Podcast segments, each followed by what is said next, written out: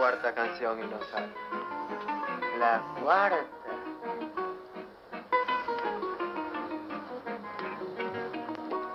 El día que me olvides, alma mía, yo sé que existirá ser mi pena.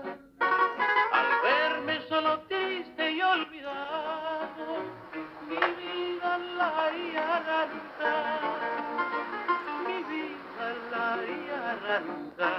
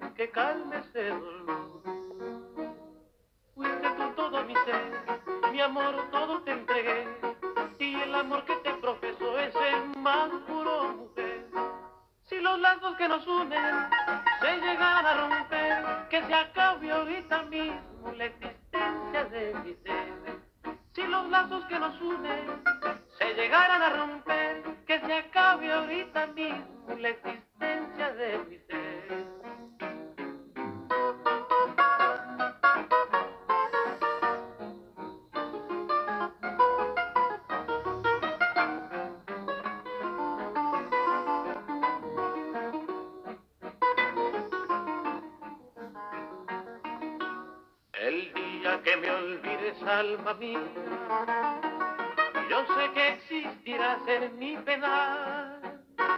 Al verme solo triste y olvidado, mi vida la haría arrancar. Mi vida la haría arrancar. Hay cosas que se reciben con resignación.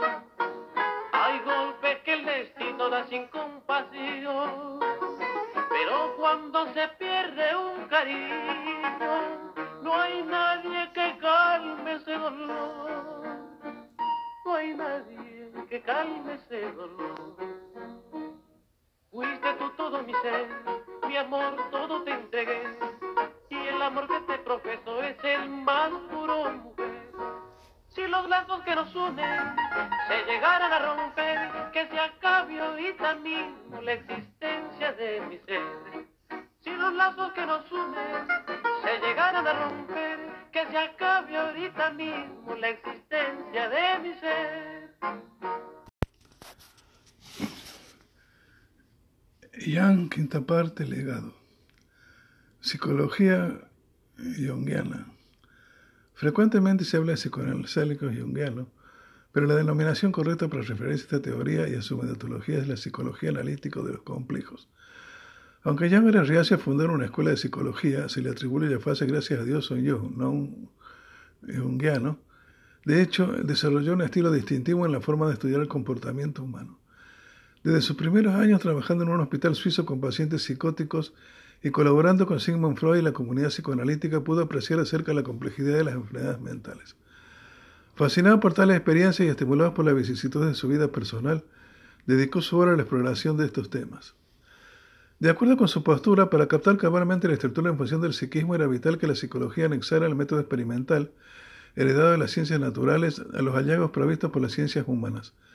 El mito, los sueños y la psicopatología constituirían un aspecto de continuidad, manifestando en vivos rasgos singulares que operan sistemáticamente en las profundidades de la vida anímica inconsciente. Sin embargo, para allá lo inconsciente per se es, por definición, inconocible. Lo inconsciente es necesariamente inconsciente, ironizaba. De acuerdo con esto, solo podría ser aprendido por medio de sus manifestaciones. Tales manifestaciones remiten, según sus hipótesis, a determinados patrones que los que llamó arquetipos. Jan llegó a comparar los arquetipos con que la etología se denomina patrón de comportamiento, pauta de comportamiento, extrapolando este concepto desde el campo de los instintos de la complejidad a la conducta humana finalista. Los arquetipos modelarían la forma en, que la conciencia humana puede experimentar el mundo y autopercibirse. Además, llevaría implícitos la matriz de respuestas posibles que es dable observar en un momento determinado en la conducta particular de un sujeto. En este sentido, Jan sostenía que los arquetipos actúan en todos los seres humanos, lo que le permitió postular la existencia del inconsciente colectivo. El ser humano accedería a esta dinámica inconsciente en virtud de la experiencia subjetiva de estos símbolos, lo cual es mediada profusamente por los sueños, el arte, la religión, la mitología, los dramas psicológicos representados en las relaciones interpersonales y los propósitos íntimos. Jan sostenía la importancia de profundizar en el conocimiento de ese lenguaje simbólico para consolidar la preeminencia de la conciencia individual sobre las potencias inconscientes. En tono poético sostenía que este proceso de individualización solo es viable cuando se ha dado la respuesta a la pregunta ¿cuál es el mito que tú vives? Consideraba por otra parte que estos aspectos de la vida anímica están relativamente marginados del sistema de creencias de la mentalidad moderna occidental. Ninguna ciencia sustituirá jamás al mito y no se puede crear un mito a partir de ninguna ciencia. Porque no es que Dios sea un mito, sino que el mito es la revelación de una vida divina en el hombre. No somos nosotros quienes inventamos el mito, sino que éste nos habla como una palabra de Dios. Citado por Analia Jaffe, The Mint of Meaning, Baltimore 1975. A nivel teórico, el comienzo de la separación de Jung respecto a Freud se produjo cuando el primero extrapoló el concepto de líbido más allá de las cuestiones netamente sexuales. La noción de líbido que utilizaba el psiquiatra suizo aludía más bien a una idea de energía psíquica en abstracto, el elan vital de Henry Bergson, cuyo origen y destino no eran exclusivamente sexuales. Jung ha sido prolífico en acuñar términos que ya son típicos en el psicoanálisis y en psicología en general, tales como complejo, y más específicamente el complejo de Electra, Introversión, extraversión, inconsciente colectivo, arquetipo o individuación. Sus investigaciones a menudo incursionaron en terrenos como la religión, psicología y religión 1937 o la alquimia, psicología y alquimia 1944, profundizando en el estudio de los conceptos tales como inconsciente colectivo, arquetipo como fundamento para la existencia de mitos universalmente repetidos, o sí mismo, ente distinto del yo que alude a la integridad del sujeto y abarca tanto la conciencia como el inconsciente. Definió asimismo dos tipos básicos de introvertido y extrovertido. La heterodoxia de este autor le ha valido juicios contrapuestos que abarcan desde la indiferencia a la admiración. En este sentido, su obra muestra un contraste respecto al escepticismo y rechazo freudianos a la religión.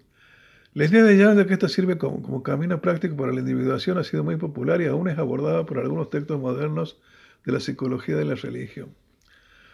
Como se ha mencionado, un concepto clave en su obra es el inconsciente colectivo, al que John consideraba constituido por arquetipos. Ejemplos de estos arquetipos son la máscara, la sombra, la bestia, la bruja, el héroe, el ánimos y el ánima. También identificamos arquetípicas ciertas imágenes concretas como las representaciones del mandala. Para elaborar su concepto de arquetipo, Jan se inspiró en la reiteración de motivos o temas de diversas mitologías de las más remotas culturas. Creyó haber hallado temas comunes inconscientes de la humanidad, reiteró apenas con ligeras variantes según las circunstancias. A pesar de que somos hombres de nuestra propia vida personal, somos también, por otra parte, en gran medida, representantes víctimas y promotores del espíritu colectivo cuya vida equivale a siglos. Podemos ciertamente imaginar una vida medida de nuestros propios deseos y no descubrir nunca que fuimos, en suma, comparsas del teatro del mundo. Pero existen hechos que ciertamente ignoramos, pero que influyen en nuestra vida y ello tanto más cuanto más ignorados son. Carl Gustav Recuerdos, Sueños, Pensamientos. Política y Estado. Young expresó la importancia de los derechos individuales de cada persona en relación al Estado y la sociedad. Percibió el Estado siendo tratado como una cuasi personalidad viva en que todo se espera, pero que en realidad no es más que un camuflaje de aquellos individuos que saben cómo manipularlo. Y se refirió al Estado como una forma de esclavitud. Asimismo, pensaba que el Estado dictatorial tiene, frente a la razón del ciudadano, la ventaja que ha absorbido también sus fuerzas religiosas. El Estado pasado a ocupar el puesto de Dios, haciéndose comparable a una religión en la que la virtud estatal es una forma de adoración. Young observó que los actos escenificados del Estado eran comparables a las demostraciones religiosas. Las marchas musicales, las banderas, las pancartas, los desfiles y las concentraciones de proporciones monstruosas no se diferencian en principio de las procesiones rogativas, los disparos del cañón y los fuegos artificiales para expulsar a los demonios. Desde la perspectiva de Yang, esta sustitución de Dios por el Estado en una sociedad de masas llevó a la dislocación de la unidad religiosa y dio como resultado el mismo fanatismo de la Iglesia y Estado de la Edad Media, en cuanto en el que cuanto perdón más adorado es el Estado, más libertad y moralidad son suprimidas. Esto deja en última instancia al individuo psíquicamente subdesarrollado y con sentimientos extremos de marginalidad Influencia. Se ha criticado a Jan por su presunta adhesión al neo-lamarquismo. Muchas veces se le ha atribuido la noción de que los arquetipos han sido caracteres adquiridos que luego han podido adherarse en la línea de tesis como las de Michurin y Lysenko. No obstante, el propio Jan enfatizó que tales interpretaciones de sus postulados eran incorrectas. Los conceptos quizá más reconocidos de la psicología junguiana son los de introversión y extraversión, manados por su teoría de los tipos psicológicos. La misma tuvo bastante aceptación sentando las bases para el desarrollo de las pruebas psicométricas, mediante las cuales se procura valorar en términos cuantitativos las características psicológicas de los individuos. Las más importantes son MBTI, acrónimo en inglés Myers-Briggs Type Indicator, inventario tipológico de Myers-Briggs y la sociónica, además de la batería de test de David Kersey. En cuanto a los mandalas, como otras simbolizaciones que se pueden encontrar en la alquimia, el gnosticismo, el yoga, el esoterismo y la mitología, yo los considero representaciones de origen inconsciente para un proceso de individuación, es decir, para que cada ser humano complemente su sí mismo, en alemán selbst.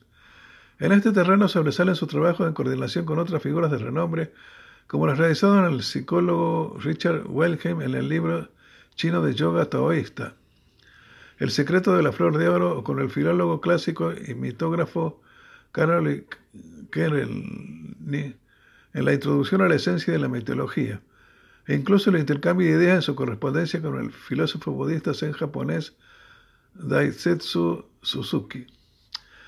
La influencia de Jan se hizo extensiva e importantes referentes en diversos campos de la cultura, desde el pintor Wilfredo Lam al filósofo Gaston Bachelard, incluyendo los escritores Hermann Hens, la misma es patente, por ejemplo, de la obra Damián de este último. Eje Wells, al que llamaba su amigo, al que su biógrafo Brun describe directamente como jungiano, visible en sus trabajos Cristina Alberta Fader y The World of William Sisol de, y J.B. Priestley. El filólogo Ernest Robert Curtius, el psicólogo conductista Hans Einzek, el historiador de religiones Mircea Eliade y el mitógrafo ensayista Joseph Campbell, estos dos últimos reconocidos deudores de la concepción junguiana. Son reseñables a su vez muchos cruces de paralelismo con el filósofo psicólogo estadounidense William James, por otra parte, según Chester Michael, Young habría declarado que el padre Henry Hubelin sería la persona que más se aproximó a toda la historia a sus métodos de dirección espiritual. Asimismo, fue emperador y participante en coloquios de círculo eranos. Young intentó dar base científica a varios de sus postulados, aunque en muchos casos no halló medios para lograrlo. Tal es lo que intentaba cuando planteó el principio de la sincronicidad, principio por el cual algunos pretenden explicar una supuesta eficacia de las mancias. Contrariando lo que muchos suponen en la misma obra en que se presentó esa hipótesis, sincronicidad como principio de conexiones a causales, publicado junto con una monografía de Wolfgang Pauli, la influencia de ideas arquetípicas en las teorías científicas de Kepler, en la interpretación de la naturaleza y la psique. Jan descartaba de plano la solvencia metodológica de disciplinas como la astrología. Gran parte de los movimientos en la que actualidad se denominan jungianos, particularmente aquellos que han asimilado las creencias de la llamada nueva era defienden argumentos que estarían en abierta contradicción con las ideas originales del autor. Alcohólicos anónimos. anónimos. Jan llegó a recomendar la espiritualidad como una forma, una cura para el alcoholismo y se considera que tuvo un rol lento en el establecimiento de alcohólicos anónimos. Algunos, como Bill Wilson, fundador de dicha comunidad, le han atribuido un papel primordial en su fundación. En una ocasión, Jan tuvo un paciente estadounidense de nombre Rowland Hazard III que sufría alcoholismo crónico. Después de tratar de trabajar con el paciente durante un tiempo, ya se dio cuenta de que no había logrado ningún progreso significativo le dijo al hombre que su condición era desesperanzada, excepto por la posibilidad de tener una experiencia espiritual. Yang había considerado que ocasionalmente tales experiencias habían servido satisfactoriamente para reformar a los alcohólicos en situaciones en que todo lo demás había fallado. Hazard tomó el consejo de Jan en forma seria y se dispuso a tener una experiencia espiritual. Al regresar a su país natal, se hizo parte del grupo de cristianos evangélicos conocido como el Grupo Oxford. Comunicó a su vez a otros alcohólicos lo que John le había manifestado. Uno de ellos era Evie Thatcher, un viejo bebedor amigo de Bill Wilson, a quien más tarde sería conocido como fundador de Alcohólicos Anónimos. Thatcher habló, le habló a Wilson sobre el Grupo Oxford y a través del mismo Wilson se percató de la experiencia de Hazard con Jan. De esta manera, la influencia del suizo se hizo presente indirectamente en la formación del grupo, aunque el programa 12 Pasos y el movimiento en sí no es jungiano. Cultura. Literatura. Lawrence Van de Pors, autor africano el que afirmó haber tenido amistad de 16 años con Jan y de la que surgieron una serie de libros y una película sobre su propia vida. Hermann Hesse, autor de obras como Siddhartha y El Lobo Estepario, fue tratado por el doctor Joseph Lang, un estudiante de Jan.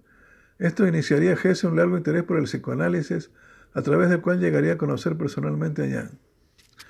James Joyce se pregunta en su obra Finnegan's Wake ¿Es la coeducación del ánimo y del ánima totalmente deseable? Su respuesta tal vez esté contenida en un verso de Anama, Anamaba, Anamabapa. El libro también ridiculiza la psicología analítica de Jung y el psicoanálisis de Freud, al referirse en términos lose. Young había sido incapaz de ayudar a la hija de Joyce, Lucía, de quien Joyce afirmó que era una muchacha Young e easily fraudened. Young and easily frightened, joven y fácilmente impresionable. Lucía fue diagnosticada de esquizofrenia y fue finalmente institucionalizada permanentemente. El retraso del artista adolescente de Joyce puede ser leído como una parodia irónica de las cuatro etapas del erotismo de Young. El escritor argentino José Luis Borges reconoció, siempre ha sido un gran lector de Young, lo leí como una especie de mitología o como una especie de museo enciclopedia de saberes curiosos. Borges atribuyó de manera significativa el realismo mágico, un género a la ficción latinoamericana en el que elementos fantásticos se mezclan con una atmósfera realista. Miguel Serrano mantuvo correspondencia y entrevista con Young, a quien recurren en el círculo hermético. Phillips Adick sostuvo que muchas de sus ideas y trabajos estuvieron fuertemente influidas por los escritos de Young. Durante su adolescencia estuvo en tratamiento con un analista junguiano. En los años 50 fue adquiriendo devoción por las obras completas de Jung publicadas por la editorial Bollingen. Lo impresionaron especialmente siete sermones de los muertos y de inspiración gnóstica. Los modelos y construcciones junguianas que más lo afectaron a Dick parecen ser los arquetipos del inconsciente colectivo, las proyecciones y alucinaciones colectivas, la experiencia de sincronicidad y su teoría de la personalidad. Muchos de los protagonistas de las obras de Dick analizan la realidad y sus propias percepciones en términos jungianos. Otras veces el tema se refiere ya tan claramente a que la conexión resulta obvia. Su obra Exégesis también contiene muchas notas sobre Jan en relación a la teología y el misticismo. Otra autora de la ciencia ficción con reminiscencias coloniales es Úrsula K. Le Guin. En España, Jan influyó entre otros en el escritor Facundo Sánchez Drago y en el editor Jacobo Ciruela. Arte. El visionario pintor suizo Peter Birkhauser fue tratado por un estudiante de Jean María Luis von Franz y mantuvo correspondencia con Jung en relación con la traducción del simbolismo de los sueños en la obra de arte. El expresionista abstracto estadounidense Jackson Pollock experimentó psicoterapia junguiana en 1939 con Joseph G. Henderson. Su terapeuta tomó la decisión de involucrarlo a través de su arte e hizo que Pollock hiciera dibujos porque llevó a la aparición de muchos conceptos junguianos en sus pinturas. Las pintoras surrealistas Remedios Barry y Leonora Carrington exploraron y se adentraron en el trabajo de Jan. Contrariamente a algunas fuentes, Jan no visitó Liverpool, sino que registró sus sueños sobre la ciudad, aludiendo a su análisis que Liverpool es el estanque de la vida, hace vivir. Como resultado, se erigió una estatua de John en Matt Street en 1987, pero hasta la leche de yeso fue destrozada y reemplazada por una versión más duradera en 1993. Música. Young aparece en la portada del álbum de los Beatles SGT Peppers Lonely Hearts Club Band. En la fila superior, la séptima empezando por la izquierda, entre W.C. Friends y Edgar Allan Poe. En la portada del último álbum de Police Synchronicity, denominada sin referencia a la teoría de Young, se ve Sting leyendo un libro titulado Sincronicidad. Sting mismo declara haber estudiado la psicología junguiana y haberse analizado. El músico David Bowie se describió a sí mismo como jungiano en relación con los sueños y el inconsciente. Bowie cantó sobre Jan en su álbum Aladdin Sane, un juego de palabras sobre la cordura, y asistió a la exposición del libro rojo en Nueva York con el artista Tony Urseler, quien descubrió a Bowie como leyendo y hablando el psicoanalista con la pasión. La canción de en 1917, Shadow Man, resume prácticamente un concepto junguiano clave, mientras que en 1987 Bobby describió de manera reveladora las arañas de cristal de Never Let Me Down como figuras maternas y junguianas en torno a las cuales no solo ancló una gira mundial, sino que también creó una enorme efigie en el escenario. La canción de Peter Gabriel de of Head, Security 1982, trata la visita de John al África durante el cual se unió un grupo de percusionistas y bailarines tribales quedando abrumado por el miedo a perder el control de sí mismo. En ese momento John estaba explorando el concepto de inconsciente colectivo y tenía miedo de que pasara a estar bajo control de la música. Gabriel aprendió sobre el viaje de John al África, ensayos, símbolos o interpretación de Dreams. En la canción, Gabriel trata de capturar los poderosos sentimientos de la música tribal africana invocados a Jan por medio de un uso intenso de tambores tribales. El título de la canción original era Jan in África. El músico argentino Luis Alberto Spinetta fue influenciado por la textos de Carl Jung en el desarrollo de su álbum conceptual de 1975, Durazno Sangrando, específicamente las canciones encadenando el ánima en una vieja playa del ánimos, que tratan los conceptos junguianos del ánima y ánimos, respectivamente.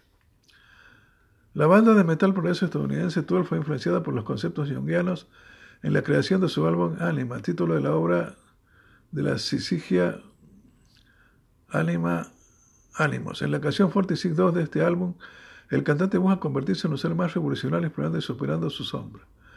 El álbum de la banda surcoreana BTS Map of Soul, persona que se basa en la obra de Jan Map of the Soul, Mapa del Alma, del analista junguiano Murray Stein, que brinda los principios básicos de la psicología analítica de Jan. El álbum incluye una canción introductoria titulada Persona, rapeada por el líder del grupo RM, quien hace la pregunta, ¿quién soy yo? enfrentándose a varias versiones de sí mismo con términos como persona y sombra yo referidos a las teorías de Jan. El 21 de febrero de 2020 la banda lanzó Map of the Soul 7, que se centra específicamente en la sombra y el yo. Cine y televisión. El cineasta italiano Federico Fellino, de los más reconocidos del cine de arte, llevó a la pantalla una imaginería exuberante forjada gracias a su encuentro con las ideas de Jan, especialmente en la interpretación de los sueños. Fellini prefirió a Jan en vez de Freud porque la psicología analítica delimitó el sueño no como un síntoma de una enfermedad que requiere una cura, sino más bien como un enlace de imágenes arquetípicas comunes a toda la humanidad. Referencia obligada será 8 y medio, 1973, donde narra el tono autobiográfico las vicisitudes de un director de cine bloqueado tras la cama mediante una narrativa de delgada línea entre lo real, la fantasía, el sueño y el deseo. Otro realizador directamente influido por la psicología analítica Heyman Berman, lo cual queda de manifiesto en las películas como Minnesota 1976 o Fanny Alexander 1982. Luis Buñuel tenía unos conocimientos exhaustivos sobre Freud y Jung. Leyó la interpretación de los sueños durante su etapa de estudiante, estando familiarizado con otros muchos textos clave, incluidos los que versan sobre paranoia y la feminidad, como se evidencia en las películas Él, El ensayo de un crimen y Bella de Día. Diferentes programas de televisión han sido dedicados a Jan. Por ejemplo, en 1959, John Freeman entrevista a Jan para BBC en su casa de Zurich. Y en 1984 una edición del documental BBC sobre Sea of Fight fue dedicada a su figura. La película Full Metal Jack en 1987 de Stalin Kubrick presenta un tema subyacente sobre la unidad del hombre o a lo largo de la acción el diálogo metraje.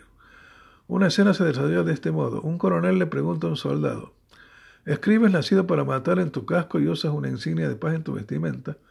¿Qué supone que es eso? ¿Algún tipo de broma enferma?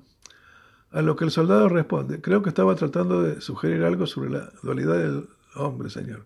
Lo, junguiano, señor.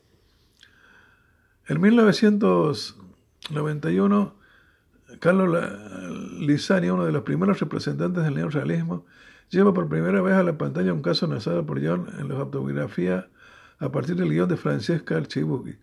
Dicha película cativa describe la historia de Emilia Schmidt, Juliana Dicio, una rica y atractiva dama suiza afectada de una presunta esquizofrenia que ingresa al hospital psiquiátrico de Burjosi, donde un joven doctor Jan, Julian Sand, todavía bajo protección de Freud, libera un lacerante injustificado complejo de culpa nacido a raíz de la muerte de su hija. En, 1900, en el 2002, perdón, Roberto Faenza dirigió la película Prendime de Ánima, en la que reconstruye la historia de la relación entre Jan, Jan Glenn y Sabina Spreinten, Emilia Fox judía rusa de 19 años que ingresa en la clínica psiquiátrica de Burgos en 1904 con una compleja neurosis. Escribirá Jan a Freud en marzo de 1909 y que tratará con éxito en unos meses con procedimientos terapéuticos novedosos, método asociativo y psicogalvanómetro. En el 2011, el director de cine David Cronenberg estrenó un método peligroso, la adaptación al cine de una obra de teatro del 2002 de Christopher Hampton. Su argumento pivota alrededor de las relaciones profesionales y afectivas surgidas entre Sabina Spieren, Keira Knightley y Carl Gustav Jan, Michael Fassbander y Sigmund Freud, Viggo Mortensen. La serie de televisión El hombre del castillo, basada en la novela Mónica de Phil K. Incluye tanto alusiones directas a Jan, citado por ejemplo en El propio hombre del castillo, Stephen Root, o aludido en la interpretación de Jeffrey Norden como el doctor Daniel Ria, un analista junguiano que a su vez trata a Helen Smith en referencia al paciente Theodore Flournoy L. Smith, quien influye en Jan, como indirectas, por medio de concepciones que permiten toda la obra ánimos, transferencia, sincronicidad, visiones o relaciones de psique y materia en algunos viajeros interdimensionales. Eh, Soul, película de animación de Pixar en el 2020, incluye breves apariciones de Young como, un etéreo personaje de dibujos animados. Existen múltiples referencias cinematográficas, tal cual El Hobbit, Señor de los Anillos, Matrix, Don, que aluden indirectamente a la obra de Young, como así diversas interpretaciones de la psicología analítica. Cómic. La historieta de ciencia ficción aliencal realizada desde 1880 a 1888 por el guionista Alejandro Jodorowsky y la historieta e ilustrador francés Moebius, incluye entre sus influencias conceptos jungianos. Videojuego. La serie de videojuegos Persona se basa en gran medida en las teorías de Jung, al igual que Night of Dreams, Xenogears, videojuego original de PlayStation, y sus obras asociadas, incluidas su reimaginación como la trilogía Xenostal y una novela gráfica publicada por el creador del juego titulada Perfect Book, también se centran en los conceptos de Jan.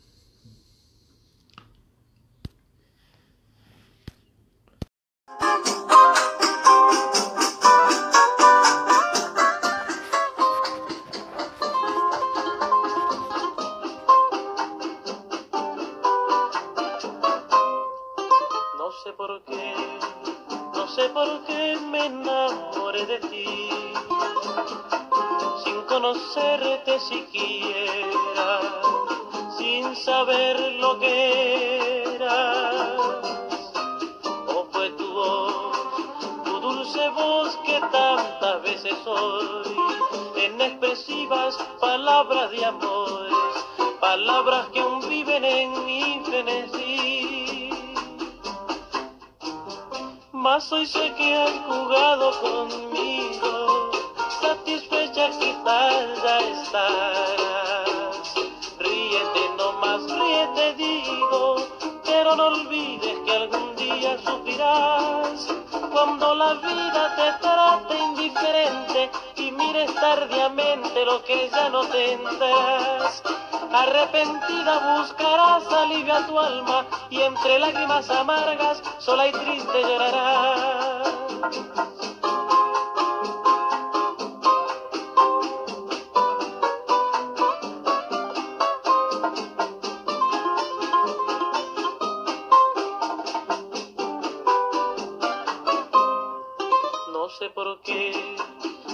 Por qué me enamoré de ti, sin conocerte siquiera, sin saber lo que eras.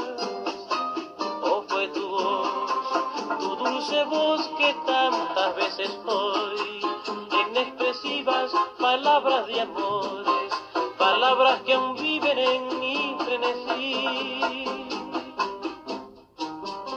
Mas hoy sé que has jugado conmigo, satisfecha quizás ya estarás.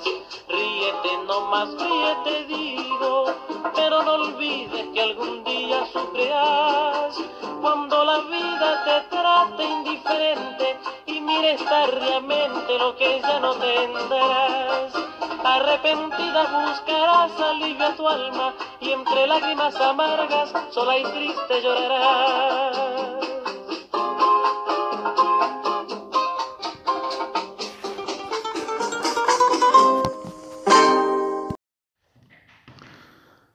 Anatomía del tobillo. El tobillo es una articulación sinovial de tipo bisagra altamente congruente en la que el astrágalo encaja perfectamente en la mortaja formada por las superficies articulares tibial y peronea. Esta conformación anatómica permite el movimiento a través de un solo eje, el eje bimaleolar, a través del cual se producen los movimientos de flexión plantar y flexión dorsal. Los valores normales del rango de movimiento son de 13-33 para la flexión dorsal y 22-56 para la flexión plantar. El astrágalo es un hueso tarsiano de forma irregular. El cartílago articular cubre más del 60% de su superficie y no tiene ninguna inserción muscular. Las facetas articulares de la tibia y de los dos maleolos están presentes en la parte superior y lateral y medial del astrágalo. En la parte superior la cúpula del astrágalo es convexa en su eje anteroposterior y ligeramente cóncava en el eje medio lateral. Durante los movimientos del tobillo se produce un cierto movimiento triplanar a nivel de la sindesmosis para adaptarse a la anchura variable de la cúpula talar, más ancha su parte anterior. Cuando la parte anterior del astrágalo se sitúa entre los dos maleolos, flexión dorsal, el peroné se mueve proximalmente y en rotación lateral y distalmente y en rotación medial durante la flexión plantar. Esto proporciona estabilidad a la articulación del tobillo. Como toda articulación sinovial, la cápsula articular cubre las superficies articulares de los huesos de la articulación del tobillo. Pero a diferencia de otras articulaciones, su inserción anterior se realiza a cierta distancia de la capa cartilaginosa, unos 6 milímetros proximalmente en la tibia y 25 milímetros distalmente en el astrágalo. Esto tiene algunas implicancias quirúrgicas, ya que permite la resección de osteofitos en la superficie anterior de la tibia o del astrágalo a través de una técnica artroscópica. También tiene un receso anterior, más evidente durante la flexión dorsal del tobillo, ya que la cápsula de la articulación del tobillo se tensa en la flexión plantar y se relaja en la flexión dorsal. Precisamente este detalle permite la creación de un área de trabajo durante la artroscopía del tobillo el alto grado de congruencia de la articulación del tobillo dificulta la introducción de instrumentos en la articulación. Pero si el cirujano trabaja con el tobillo en posición dorsiflexionada, el receso de la cápsula anterior del tobillo se relaja y permite crear un área de trabajo anterior segura. La cápsula articular posterior también tiene un receso, pero más pequeño en su parte anterior. El ligamento intermaleolar, un ligamento intracapsular, pero extrasinovial, refuerza la cápsula y la convierte en múltiples pequeños recesos que se pueden observar artroscópicamente en la cápsula articular posterior. Ligamentos del tobillo. Dividimos los ligamentos del tobillo los que unen los huesos de la pierna entre sí, ligamentos tibio-peroneos o sindesmóticos, y los que unen los huesos de la pierna al esqueleto del pie, ligamentos colaterales del tobillo. Ligamentos tibia pironeos sindesmóticos. La parte distal de la tibia del peroné se articula a través de una articulación sindesmótica conocida como la sindesmosis tibio-peronea. Esta articulación está estabilizada por los ligamentos tibio-peroneos tibio que aseguran la estabilidad entre la tibia y el peroné y resisten a las fuerzas axiales, rotacionales y de traslación que intentan separar la tibia y el peroné. Hay tres ligamentos sindesmóticos. El ligamento tibio fibular anterior, el ligamento interóseo y el ligamento tibio fibular posterior. En la parte central de la articulación tibia y peroné, forman una cavidad rectangular oval que se localiza distalmente al ligamento interóseo. En esta cavidad se encuentra la llamada franja sinovial y contiene tejido adiposo. Este tejido se mueve durante los movimientos del tobillo, retrayéndose proximalmente en la flexión dorsal y descendiendo hacia la articulación del tobillo en la flexión plantar. Después de una agencia, la franja sinovial puede causar dolor crónico en el tobillo debido a su engrosamiento, lo cual provoca un pensamiento llamado sindesmótico. Ligamento tibio peroneo anterior. Este ligamento se gira en el tubérculo anterior de la tibia y se inserta distal y lateralmente en el borde anterior del maleolo peroneo. Su inserción peronea continúa con la inserción proximal del ligamento talo-peroneo anterior. Es un ligamento de aspecto multifascicular. Las ramas perforantes de la arteria peronea se encuentran entre sus fascículos. La porción distal del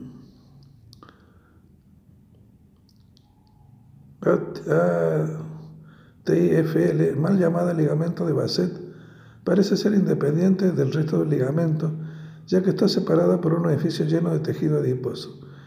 Este componente cubre el ángulo formado por la tibia y el peroné y está en contacto de forma normal y fisiológica con la esquina lateral del astrágalo cuando el tobillo está en posición neutra. Un engrosamiento del fascículo distal del ATIFL después de un traumatismo por inversión, es a menudo la causa de un pinzamiento anterolateral del tejido blando y puede estar asociada con la abrasión del cartílago del área de contacto. Sin embargo, puede ocurrir un pinzamiento de este ligamento después de un aumento de la traslación antero-posterior del astrágalo debido a una estabilidad lateral a causa de una lesión ATFL. Por tanto, el estado de los ligamentos laterales debe ser evaluada artroscópicamente y la inestabilidad debe ser tratada si es necesario. Ligamento interóseo. Este ligamento corto puede considerarse una continuación de la membrana interósea en la parte distal de la sindesmosis. Ligamento tibio peroneo posterior. Este ligamento sindesmótico está formado por dos componentes independientes, uno superficial y otro profundo. El superficial, al que generalmente se hace referencia con el término PTIFL, surge de la parte posterior del mayor lateral y se inserta en el tubérculo distal posterior. Este componente es homólogo del ATIFL y es bien evidente en la endoscopía posterior del tobillo. El componente profundo también se conoce como ligamento transverso. Se origina por encima de la fosa digital del mayor lateral y se inserta en el borde posterior de la superficie articular tibial. El ligamento transverso se comporta como un verdadero labrum, ya que se expande y profundiza la superficie articular tibial, proporcionando estabilidad articular e impidiendo la, la traducción del astrágalo posterior. Ligamento intermaleolar. El ligamento intermaleolar se extiende oblicuamente desde el maleolo lateral hasta el maleolo medial. Medialmente se inserta ampliamente desde el borde lateral del surco maleolar medial, en el borde distal posterior de la tibia, en la vaina del flexor alucis longus y en el proceso medial posterior del astrágalo hasta la cápsula articular. Se sitúa entre el componente profundo del PTIFL, ligamento traverso y el ligamento talo peroneo posterior, PTFL. Durante los movimientos del tobillo se tensa en la flexión dorsal y se relaja en la flexión plantar. Este ligamento puede convertirse en la causa de desórdenes en ambos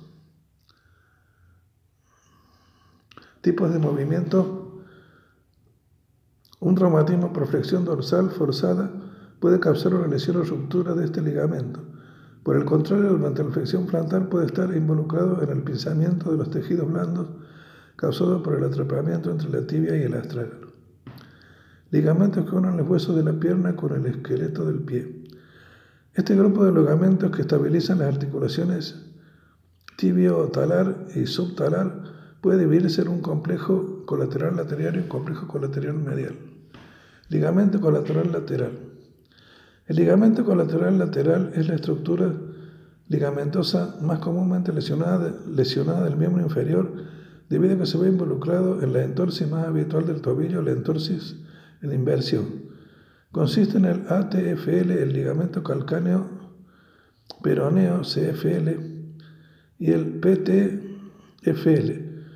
Cuando el pie está en posición neutral, ATFL y CFL forman un ángulo de 105 grados en el plano sagital y un ángulo de 90 grados en el plano frontal.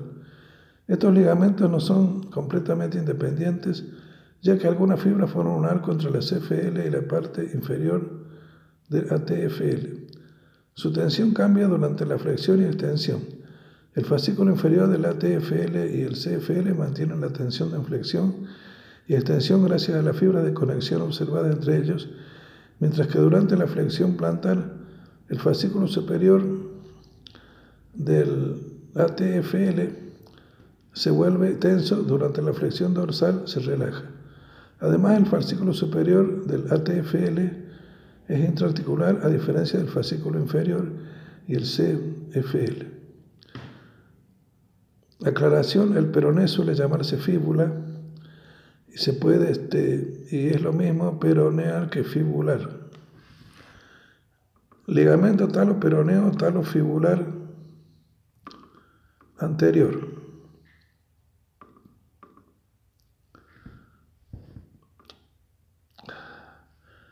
La ATF, ATFL es el componente anterior del C, LCL y es el primer ligamento que se lesiona en una agencia de tobillo por inversión. Controla la traslación anterior del astrágalo. Es un ligamento plano y cuadrilátero en estrecho contacto con la cápsula articular. Se han descrito varias variaciones anatómicas de este ligamento que van un solo fascículo hasta tres fascículos. Parece ser que la disposición en doble fascículo es la más común. Entre estos dos fascículos hay ramas de la arteria peronea. La inserción en el maleolo lateral se encuentra unos 10 milímetros aproximados a la punta del maleolo, justo distal a la inserción del ligamento tibio fibular inferior, ya que la punta del maleolo fibular está libre de inserciones ligamentosas. Su dirección varía según la posición del pie. Cuando el pie está en posición neutra, es casi horizontal con respecto al tobillo, mientras que en la flexión plantar su eje es paralelo al eje de la pierna. En esta última posición, el ligamento sufre una tensión y vulnerable a las lesiones, especialmente cuando el pie está en invertido. Las lesiones de la TFL suelen ocurrir en su inserción fibular, lo que puede explicarse por sus características histológicas. En el punto en que el ligamento se inserta en la parte lateral del astrágalo, existe un fibrocartílago que parece disipar la tensión fuera de la entesis talar y por consiguiente Pone más tensión en la inserción tubular del ATFL, sobre todo en una posición plantar flexionada o invertida del pie. Ligamento calcáneo figural. El CFL es un ligamento cordonal que va desde la parte anterior de la punta del maleolo hacia el calcáneo. Es el segundo ligamento más comúnmente lesionado del tobillo. Mide unos 2 centímetros largo y su diámetro de unos 6-8 milímetros. Está cubierto en estrecho contacto con los tendones peroneos y su vaina. Atraviesa las articulaciones tibiotalar y subtalar, estabilizando ambas. El CFL se vuelve horizontal durante la flexión plantar y el vertical en la flexión dorsal, permaneciendo tenso a lo largo de todo el arco del movimiento. Es la posición varo-varo del tobillo la que cambia considerablemente su tensión. El ligamento se relaja en posición valgo y se tensa en la posición varo. De acuerdo con las últimas publicaciones, forma junto al fascículo inferior del ATFL el complejo ligamentoso fábulo calcáneo lateral, un estabilizador asimétrico en la parte lateral del tobillo. Una lesión aislada del CFL es rara. Su lesión junto al ATFL suele producirse en entorsis por inversión y se observa aproximadamente en el 20% de los traumatismos. Ligamento talofabular posterior. Es el componente posterior del LCL.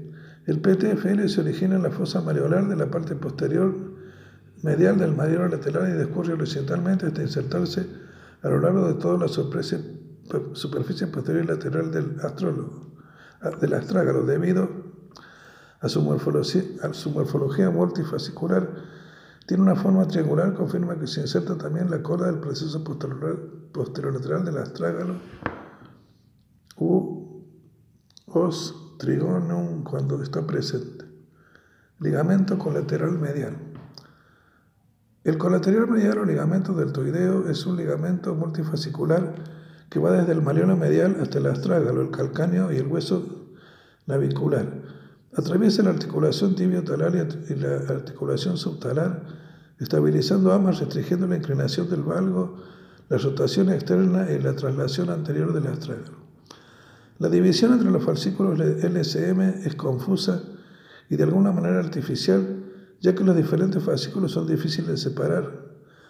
A pesar de cierta confusión, todos los autores coinciden en que existen dos capas, una superficial y otra profunda. En la capa superficial está presente un fascículo tibio navicular, un fascículo tibio calcáneo dirigido hacia sus tentáculos y un fascículo tibio talar superficial posterior. En la capa profunda se encuentran dos fascículos, un fascículo anterior profundo y un fascículo tibio talar posterior. Responsabilidades éticas. Conflictos de interés. Los autores declaran no tener ningún conflicto de intereses. Financiación. Este trabajo no ha sido financiado. Protección de personas y animales. Los autores declaran que para esta investigación no se han realizado experimentos en seres humanos ni animales. Derecho a la privacidad y consentimiento informado. Los autores declaran que en este artículo no aparecen datos de pacientes.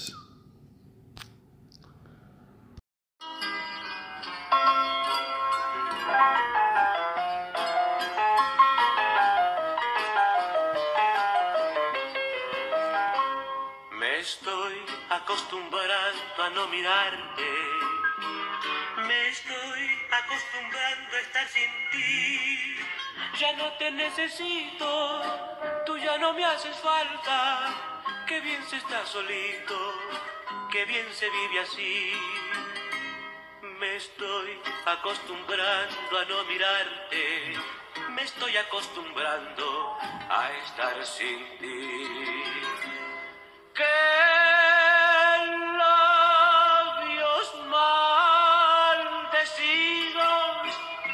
quieren dañarme. Si yo sin ti me muero, mi vida dónde está? No me toquen ese bal porque me matan. Ella me lo cantaba como ella nadie más.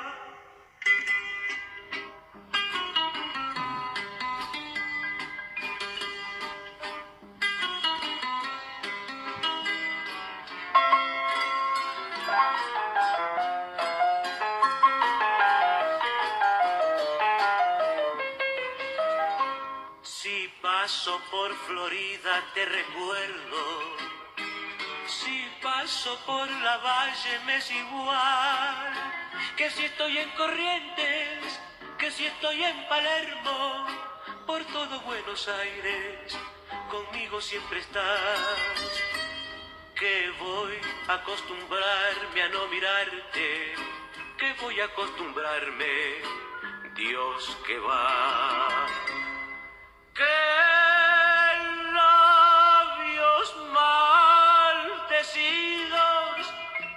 Quieren dañarme? Si yo sin ti me muero, mi vida ¿dónde está? No me toquen ese bal porque me matan. Ella me lo cantaba como ella nadie más.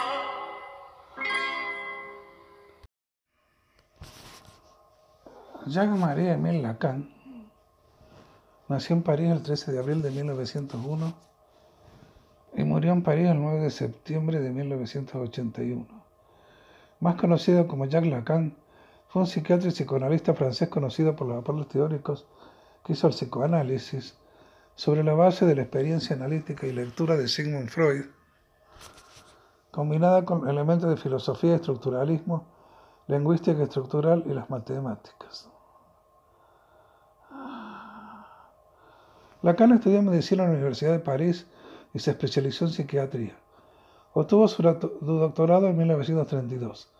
En la década de 1930 se involucró con el movimiento psicoanalítico y surrealista. Hacia 1934, mientras se analizaba con Rudolf Lowenstein, se unió a la Sociedad Psicoanalítica de París, donde pasó a ser miembro titular en 1938. Paralelamente participó de forma activa en la vida intelectual parisina, se relacionó con los artistas surrealistas como André Breton y Salvador Dalí, y se interesó por el pensamiento de Martin Heidegger y G.W.F. Hegel, cuyas obras serán influyentes en la suya. Después de la Segunda Guerra Mundial, su enseñanza y psicoanálisis adquirió importancia. Su reivindicación de un retorno a Freud, su oposición a otras corrientes freudianas, así como su evolución teórica, provocaron una sesión dentro de la SSP en 1953, Sociedad Psicoanalítica de París. Lacan continuó sus investigaciones y dio seminarios entre 1953 y 1980, casi hasta su muerte. Primero en el Hospital Saint-Anne, luego en la Escuela Normal Superior y por último en la Facultad de Derecho frente al Panteón. Lacan además fundó y dirigió su propia institución psicoanalítica, la Escuela Freudiana de París, que funcionó entre 1964 y 1980 y fue, y fue disuelta por él mismo tras una serie de disputas internas. Sus escritos en 1963 lo llevaron a ganar notoriedad en Francia y a ser una figura dominante de la vida cultural de ese país en la década de 1970. La obra de Lacan explora la importancia del inconsciente freudiano dentro de la teoría y práctica analítica en conexión con una amplia gama de disciplinas. Se destaca particularmente la dimensión filosófica de su enseñanza y su distanciamiento del anclaje biológico. A diferencia de Freud, que se había apartado voluntariamente del pensamiento filosófico, Lacan retoma la especulación filosófica y la reintroduce en el psicoanálisis. Su concepción del inconsciente como efecto del lenguaje, así como su estructuración a partir de este, derivan de ello.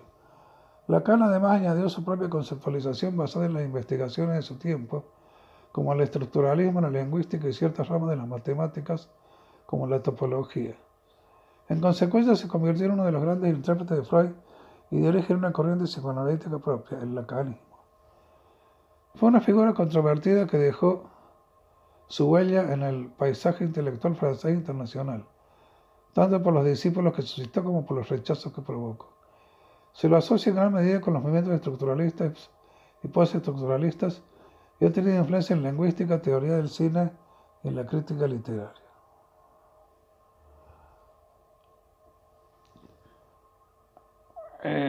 Lacan nació en el seno de una familia católica burguesa de la clase media parisina. Fue el mayor de los tres hijos de Émile Baudry, 1876-1948, y Alfred Lacan, 1873-1960. Su padre fue representante comercial de fábricas de aceite y jabón y su madre, de gran cultura cristiana y misticismo ardiente, ayudaba a su manera con el negocio y la educación de sus hijos. En 1902 la pareja tuvo un segundo hijo, Raymond, que falleció dos años después a causa de una hepatitis. Le siguieron Madeleine, nacida en 1903, y Mar Francia en 1908. La familia vivía en buenas condiciones en el Boulevard de Montmartre hasta mudarse a la zona de Montparnasse. El joven Lacan asistió al Colegio Stanislas de París entre 1907 y 1918 y su interés por la filosofía lo llevó a adentrarse en la obra de Baruch Spinoza, en la especial soviética, una de cuyas consecuencias fue su abandono de la fe religiosa por el ateísmo. Hubo tensiones en la familia en torno a este tema y Lacan lamentó no haber persuadido a su hermano para que tomara un camino diferente.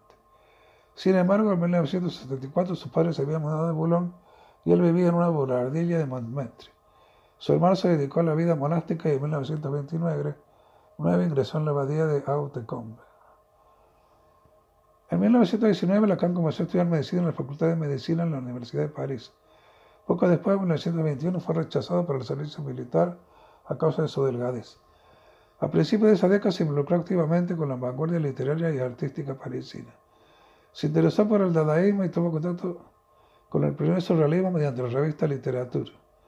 Conoció a André Breton y Philippe Saupault y se cruzó con James Joyce en la librería de Adrien Monnier, donde tuvieron lugar las primeras lecturas del pasaje de Ulises en francés e inglés poco antes de su publicación por Shakespeare and Company. En 1923 Escuché hablar por primera vez la teoría de Sigmund Freud, pero su atención estuvo dirigida a la idea de Charles Maurras, quien admiraba como maestro de lengua y quien se encontró varias veces mientras participó ocasionalmente en las reuniones de la acción francesa. Su rechazo de la religión y su abandono de la fe se vieron reforzados cuando comenzó a leer la obra de Heinrich Nietzsche en alemán. Hacia 1925 redactó un texto que elogiaba el pensamiento del filósofo que fue leído por su hermano en el banquete el día de San Calomano, lo que provocó un revuelo ante las autoridades del Stanislas. En 1926 Lacan inició su especialización en psiquiatría y ese mismo año fue coautor de la primera publicación de la revista Neurológica. El trabajo se derivaba de su primera presentación de un paciente de Theodore Alain Janin y otros médicos y trataba sobre el síndrome del piramidal. Entre 1927 y 1928 hizo su residencia clínica bajo la dirección de Henry Cloud en el Hospital Saint-Anne, principal hospital psiquiátrico del centro de París. Al mismo tiempo su amigo Henry E. Cuando era interno de Saint-Anne comenzó su relación amorosa con Marie-Thérèse Bergerot, a quien le dedicó su tesis doctoral en 1932 con una línea de agradecimiento en griego. La otra dedicatoria fue para su hermano. Hacia 1928 fue coautor junto a Marguerite Trenel de otra publicación para la revista Neurológica, a base en una traumatizada de guerra, y de un texto sobre el delirio alucinatorio de Charles Valencia y M. Miñán. Entre 1928 y 1929 fue colaborador de otros cinco estudios neurológicos basados en casos psiquiátricos y trabajó en la enfermería especial adscrita a la prefectura de la policía dirigida por Gatán Cristian de Clarenbold, 1928-1929, y luego en el hospital de Henry Russell, 1929-1930 y 1930-1931. Su vida amorosa también tuvo cambios en este periodo. En 1929 se enamoró de Olesia Sienkiewicz, la ex mujer de su amigo Pierre Dreher de La Rochelle, y mantuvo un vínculo amoroso con ella y María Teresa hasta conocer a su primera esposa, María Luis Blondin, en 1933. Década de 1930. Lacan se involucró con el movimiento surrealista aparecido en la década de 1930 al asociarse con exponentes como André Breton, Salvador Dalí y Pablo Picasso, de quien durante un tiempo desempeñó como médico personal y al publicar en la revista surrealista Minotaure. La reivindicación de la locura, que había sido adaptada por Breton como método, también sería retomada por Lacan. Breton, que en 1927 había exaltado la belleza convulsiva de las histéricas de Jean-Martin Charcot en la clínica de la Sarpentier, consideraba que la histeria no es un fenómeno patológico y puede darse todos los puntos de vista, considerarse como un medio supremo de expresión. Esta idea anunciaba la posterior concepción de Dalí Lacan sobre la paranoia, a la que el primero había juzgado como un estado auténtico del hombre, en su artículo El burro podrido de 1930. Ese año Lacan lo visitó para hablar sobre el tema y notaron que sus puntos de vista coincidían. Tuvimos la sorpresa de descubrir que nuestras opiniones eran igualmente opuestas y por las mismas razones las teorías constitucionalmente aceptadas entonces casi unánimemente. La influencia del surrealismo fue determinante para su trabajo posterior. La historiadora y psicoanalista Elizabeth Rodinesco observa que esta frecuentación llevó al joven Jacques Lacan a efectuar a mediados de la década del 50 un retorno a Freud, tan provocador como lo habían sido las manifestaciones surrealistas de la psiquiatría francesa en la década del 20. En este sentido, Lacan ilustró las palabras de su amigo Henry E., reconociendo que fue a través del surrealismo y no de la literatura médica, como él había, por su parte, descubierto la importancia del freudismo. Paralelamente, Lacan continuaba con el tramo final de su especialidad en psiquiatría. En 1930 viajó a Suiza para hacer una residencia de dos meses en la clínica de Burgosol, Lía la escrita a la Universidad de Zurich. En este lugar, Auguste Forel, Carl Gustav Jahn y Eugen Bregler habían inventado un nuevo método de abordaje para la cura a comienzos del siglo. Durante su estadía, Lacan trabajó a la dirección de Hans Mayer, el sucesor de Bregler. Al año siguiente, de vuelta en el Hospital Henry Russell, obtuvo su diploma de medicina forense y se convirtió en psiquiatra forense. Publicó su primer texto doctrinal, Estructuras de las psicosis paranoicas, en la revista Semana del Hospital de París, que mostraba la influencia que había tenido la enseñanza de Claraval en él. En ese texto, Lacan introducía la noción de estructura de la paranoia en el sentido fenomenológico e identificaba tres tipos de psicosis paranoicas: la constitución paranoica, el delirio de interpretación y los delirios personales. La noción introducida por Lacan desplazaba el síndrome del automatismo mental como categoría central en la paranoia, y pese a que Lacan reconoció su deuda con Clerenbold, su maestro lo acusó de plagio. En sus escritos, Lacan reconoce a Clerenbold como su único maestro de psiquiatría y destaca que fueron sus enseñanzas que lo llevaron al descubrimiento de la obra de Freud. Tras su retorno al hospital San Anne a mediados de 1931, comenzó a examinar a una paciente llamada Margarita Pentenancier, ingresada tras apuñalar a la actriz Huguette Duflos. La apodó Aimé y a partir de su caso comenzó a elaborar su tesis doctoral. En 1932, Lacan publicó una traducción del texto de Freud, Uber Engel Neutrotis Mecanismos del Feu, Paranoia Homosexual, sobre algunos mecanismos neuróticos en los la paranoia y la homosexualidad, por la revista francesa de psicoanálisis, y la tituló de quel mécanisme neurotique la jalousie, la paranoia a la homosexualidad. En julio de ese año comenzó su análisis de formación con Rudolf Lowenstein. Duró hasta 1938 y concluyó en el fracaso y largo desacuerdo entre ambos. Lacan finalizó el año de 1932 con la publicación de su tesis de psicosis paranoica dans les rapports avec la personalidad, de la psicosis paranoica en sus relaciones con la personalidad, por la que fue galardonado con su diploma de doctor en medicina. Aunque la difusión de la tesis atrajo un interés considerable en los círculos surrealistas, Pierre realiza comentarios favorables a ella, parece no haber tenido un impacto inmediato en el psicoanálisis francés. Lacan llegó a enviar una copia a Sigmund Freud en Viena, su única constancia conocida de comunicación directa, quien acusó el recibo con una tarjeta postal sin otro comentario. En lo que respecta a los surrealistas, en mayo de 1933, René Gebel publicó un artículo que elogiaba la tesis del surrealismo en servicio de la revolución y para él le dedicó un poema a M. Dalí también reconoció la tesis en el primer número de la revista Minotaur en junio de 1933. A ella debemos el hacernos por primera vez una idea homogénea total de fenómeno homosexual fuera de las miserias mecanicistas en que se empantana la psiquiatría corriente. La tesis se basaba principalmente en el seguimiento del caso Aimé a quien Lacan había diagnosticado paranoia de autocastigo. Al igual que Freud, ubicó la paranoia dentro de la psicosis y mantuvo la noción de estructura. Afectaba a la personalidad entera del sujeto sin que fuera determinante del origen orgánico. En este sentido, Rodinesco explica que para comprender la coherencia de esta estructura hay que interpretar el sentido humano de los fenómenos que le son propios, es decir, definir el conjunto de elementos característicos de la psicogenia de la personalidad. Lacan emplea este término en vez del psicogénesis para mostrar que la etiología de la psicosis se expresa en función de los mecanismos fenomenológicos que dependen exclusivamente de la historia concreta del sujeto. En un texto de 1923, publicado bajo el título Expedición General de los Trabajos Científicos, Lacan afirma que la originalidad de su trabajo se debió a que fue el primer intento en Francia de estudiar los delirios paránicos de forma exhaustiva sobre la base del análisis de la historia concreta del sujeto. Ese año también publicó dos trabajos más sobre la paranoia en la revista Minotauro. El problema del estilo de la concepción psiquiátrica de las formas paranoicas de la experiencia y motivo del crimen paranoico. El crimen de Serge Papin. Y publicó un soneto Le Phare de Neurel tres cuartas bajo el de hiatos irracionales. Será su única incursión conocida en la poesía con un estilo que recuerda la obra de Pierre-Jean Jouvet. En octubre de la mañana de 1933, Alexandre Kojève empezó a dictar su seminario sobre la fenología del espíritu de G.W. Hegel en la, en la Escuela Práctica de Altos Estudios.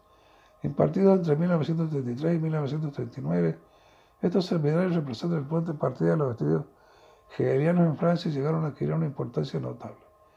Por entonces Lacan todavía no asistía al curso pero había comenzado a familiarizarse con la fenomenología hegeliana mediante los artículos de Alexandre Coiré u otra fuente y su influencia hacía visible en el artículo que le había dedicado a las hermanas Papin. Su asistencia al seminario comenzó entre los años 1934-35 y duró hasta 1936-37. Aquí conoció a Alexandre Collier, Raymond Queneau y Georges Vatel y participó de las reuniones de las revistas Recherche Psychologique. La frecuentación de este círculo le permitió a Lacan iniciarse en una modernidad filosófica que pasaba por Helmut Husserl, Friedrich Nietzsche, Hegel y Martin Heidegger, una influencia que sería fundamental para su obra. junto a Kojeve y llegó a acordar en 1936, escribieron al cielo comparando a Freud con Hegel. Debía aparecer en las revistas Recher Philosophie, pero nunca se publicó. Fue en este periodo, otoño de 1933, que Lacan se, se enamoró de Marie-Louise Blondin, hermana de su antiguo compañero de externado Sylvain Blondin. Contrajeron matrimonio en enero de 1934 y hicieron su viaje de boda por Italia, donde Lacan quedó fascinado con Roma. El matrimonio tuvo tres hijos. Caroline, nacida en enero de 1937, Tribot, nacido en agosto de 1939, y Civil, en noviembre de 1940. En 1934, Lacan se convirtió en miembro del candidato de la Sociedad Psicoanalítica de París. Solicitó la membresía plena en octubre de ese año mientras continuaba con su controvertido análisis con Lowenstein. Entre tanto, Lacan tuvo un papel activo en la SCP, asistió regularmente a las reuniones y conferencias científicas y tuvo un rol instrumental en el grupo de evolución psiquiátrica. Su práctica psicoanalítica privada comenzó en 1936, cuando aún atendía pacientes en el Hospital Santana. Ese mismo año presentó su primer informe analítico sobre el estadio de espejo ante el Congreso de la Asociación Psicoanalítica Internacional en Mérida. Su primer cruce con el fraudismo internacional. Ernest Young, quien presidía el Congreso, dio por terminada la conferencia al cabo de 10 minutos, dado que no estaba dispuesto a atender el tiempo de presentación, de establecida por Lacan. Insultado por esto, abandonó el Congreso y fue a presenciar los Juegos Olímpicos de Berlín. No queda ninguna copia de la conferencia original, puesto que se olvidó de, entregar su comunicación. Solo conservó las notas tomadas por François Delton. Su formulación de la teoría del estadio del espejo se basó en el trabajo especial de Henry Wallon sobre el desarrollo infantil, en complemento con las enseñanzas sobre Hegel que había recibido de Kogel. Fueron Wallon y los 100 Fiebres quienes encargaron a Lacan su último, a Lacan su último texto importante del periodo preguerra, una contribución a la enciclopedia francesa de 1938 titulada La familia. Asimismo, en 1938, Lacan obtuvo su adhesión a una membresía titular de la Sociedad Psicoanalítica de París por medio de Edouard Pichon, pese a la considerable posición de muchos de principales que no estaban desapreciados por su reformulación de la teoría freudiana en términos filosóficos. Década de 1940. La Sociedad Psicoanalítica de París dejó de funcionar debido a la ocupación de la Alemania nazi en 1940. Esto implicó que muchos de sus miembros, principalmente los judíos, huyeron del país. Solo quedaron François Dolto y John Leuba. La fue llamada para el servicio militar. Sirvió como médico auxiliar en el Hospital Militar de Val de Grace en París, mientras continuaba con su práctica psicoanalítica privada. Se sabe por correspondencia que con Sylvain Blondin que su experiencia con el servicio, servicio militar fue bastante negativa. Durante la guerra no realizó ninguna publicación. Se dedicó a estudiar China, para la cual se licenció en la Escuela Especial de Lenguas Orientales.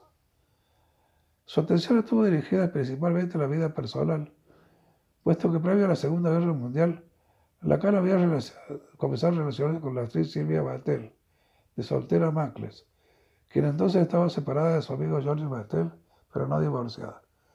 Ella se convirtió en su amante a finales de 1938 y en 1953 su segunda esposa. Con Silvia encontró una vida más bohemia que con María Luis Blondin, pero la relación se vio complicada durante la guerra por la amenaza de que Silvia fuera deportada por ser judía. En 1940, mientras encinta de Judí, tuvo que vivir en la zona libre. Movida por esto, la cara intervino personalmente en las autoridades para obtener los documentos que detallaban su origen familiar y los destruyó. Sin embargo, cuando la se anunció le anunció a su primera esposa, entonces embarazada de civil, que Silvia también esperaba un hijo. Ella le pidió el divorcio. En consecuencia, en 1941 Lacan se mudó a un departamento en número 5 de la calle de Lille y permaneció en ese lugar hasta su muerte. Su primera hija con Silvia, que tenía otra hija con Batel llamada Laurence, nació en julio de ese año y la nombraron Jodie. Fue inscrita con el apellido Batel, dado que la separación entre Lacan y María Luis Blondin no se efectuó hasta diciembre de 1941. Recién a partir de 1964 llevaría el apellido de su padre.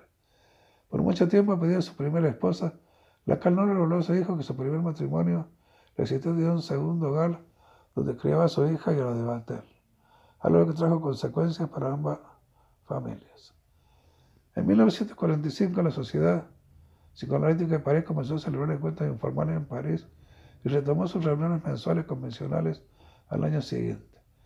Ese año Lacan visitó Inglaterra por un viaje de estudio de cinco semanas y se informó sobre el estado de la psiquiatría en ese país. Visitó la residencia en Harfield dedicada a la rehabilitación de prisioneros y combatientes de ultramar y quedó admirado por los principios de la terapia de grupo y del psicodrama. El trabajo analítico de los grupos de Guido Brown y John Rickman influyó en Lacan. Bion particularmente contribuyó su propio énfasis posterior a los grupos de estudios con una arquitectura dentro de la cual en el trabajo teórico del psicoanálisis. A su regreso, Lacan dio una conferencia sobre el tema ante el colectivo de la evolución psiquiátrica que se publicaría en 1947 bajo el título de la psiquiatría inglesa y la guerra. En ella Lacan rinde un homenaje a los ingleses y contrasta su historia en la guerra con la experiencia vivida en Francia en 1940. Además, elogia los métodos psiquiátricos utilizados en la selección de oficiales y las pruebas psicológicas que ayudaron a producir un ejército democrático. En este periodo, Lacan también tuvo un acercamiento teórico a Marianne Klein, en cuyos postulados había un paralelismo con su propia postura. En mayo de 1948 presentó un informe sobre la agresividad ante el 11 Congreso de Psicoanalistas de la Lengua Francesa, donde retomó sus investigaciones previas integrando algunas tesis kleinianas, especialmente la idea de posición paranoide en la constitución del yo y la necesidad de considerar un lugar primordial a la transferencia en la formación analítica. También llegó a ponerle Klein la traducción en alemán de su ensayo al psicoanálisis del niño, 1932, pero el proyecto se vio truncado dado que perdió la traducción y esta fue realizada por François Giral y Jean-Baptiste Boulanger. Durante el 16 Congreso de la EPA celebrado en Zurich, en verano de 1949, Lacan presentó un nuevo trabajo sobre el estadio del espejo. El estadio del espejo como formador de la función del yo, tal como se nos revela en experiencias psicoanalíticas. En medio de un clima de guerra ideológica entre los kleinianos británicos y los anafraudianos estadounidenses, la gran mayoría, la segunda generación francesa, los seguidores de María Bonaparte intentan ocupar un lugar diferente. Entre ellos estaban Daniel Lagaz, Sarah Nash y Lacan, quien a menudo era asistido por su amiga Francine Dolto. Lacan lideró el grupo francés y reunió celebridades teóricas como Vladimir Lanov, Cyril Leclerc y Francis Perrier. Además, ese año, la Sociedad Psicológica de París había lanzado un pedido de financiación para la creación del Instituto de Enseñanza y Lacan se encargó en gran medida de colaborar a los estatutos de su Comisión de Enseñanza, conocidos como los reglamentos y doctrinas de la Comisión de Enseñanza. Para ello se basó en el texto de Freud La cuestión del análisis profano, 1926, que plantea que el psicoanálisis no debe convertirse en una disciplina dominada únicamente por médicos.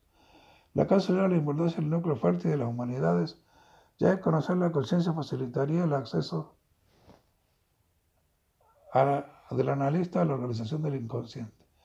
También se deja claro que la sociedad parecida de psicoanálisis debía ajustarse a la ley francesa, la cual no reconocía el psicoanálisis como una especialidad distinta, lo que significa que un analista profano solo podía aceptar un analizado que le hubiera sido remitido por un analista con formación médica.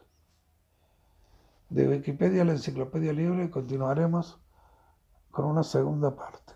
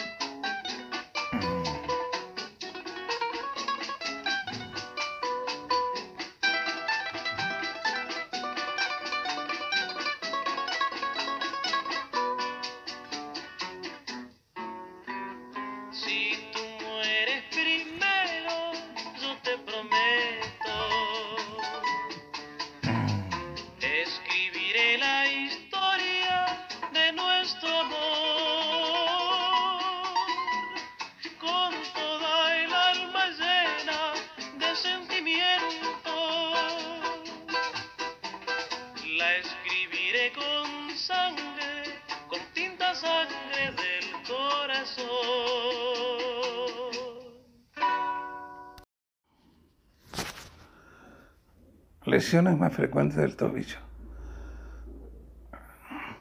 La unión de la pierna y el pie a la altura de la articulación del tobillo asegura la transmisión de la fuerza ejercida sobre el miembro inferior en posición vertical y durante la locomoción. La articulación del tobillo está conformada por tres articulaciones. La articulación tibia peronea astragalina, las articulaciones subastragalinas anterior y posterior. Articulación tibio, tibia peronea astragalina. Se constituye por una mortaja formada por tibia y peroné en la que penetra el astrágalo. Las superficies articulares que la conforman son tróclea formada por tibia y peroné, representada por la cara inferior del epífisis, inferior de la tibia, la cara externa del malleolo interno tibial y la cara interna del malleolo peroneo.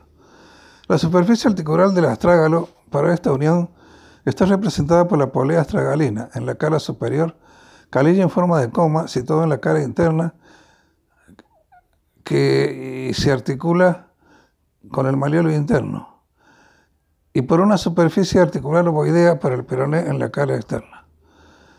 La cápsula articular toma inserción en las proximidades de las superficies articulares.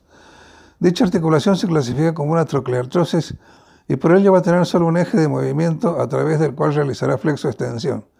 En consecuencia, los refuerzos ligamentosos se sitúan a los, lados, en su mayoría. El ligamento lateral interno del tobillo tiene su origen en el malleolo tibial y desde aquí se dividirá en dos haces superficial o deltoideo hasta el calcáneo y el profundo que se dirige al astrágalo. Se encuentra en permanente tensión por la posición normal del pie, mirando ligeramente hacia afuera. El ligamento lateral externo del tobillo tiene su origen en el malleolo peroneo y se divide en tres. Haz peroneo astragalino anterior termina en el cuello del astrágalo. Este es el haz que más frecuentemente se lesiona. Haz peroneo calcáneo insertándose en la cara posterior externa cal, del calcáneo. Haz peroneo astragalino posterior que finaliza en la parte posterior externa del astrágalo. Este ligamento en su conjunto limita la inversión. Los esguinces de tobillo se deben generalmente a una hiperinversión del pie. Articulaciones subastragalinas. Las articulaciones astrágalo-calcáneas anterior y posterior, más el ligamento interóseo forman un todo designado como articulación subastragalina. El ligamento interóseo, ligamento en seto, ocupa el seno del tarso. El seno no es más que la superposición de dos ranuras, una del astrágalo y otra del calcáneo, y por ella discurre el ligamento manteniendo ambos huesos firmemente unidos y que se muevan al unísono. Destacar la situación especial del astrágalo, pues tiene una situación superior que el resto y le permite distribuir el peso del cuerpo hacia el calcáneo y parte hacia las cabezas metatarsianas. Biomecánica de la articulación del tobillo. A través de un eje bimaleolar y con el astrágalo colaborando con los huesos del pie, el tobillo puede realizar movimientos de flexión-extensión, flexión dorsal, flexión plantar.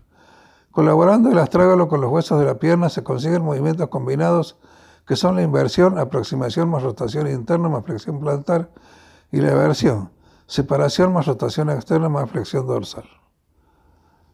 Flexión dorsal, músculos tibial anterior extensor largo del dedo gordo, extensor común de los dedos, peroneo anterior. Flexión plantar, músculos.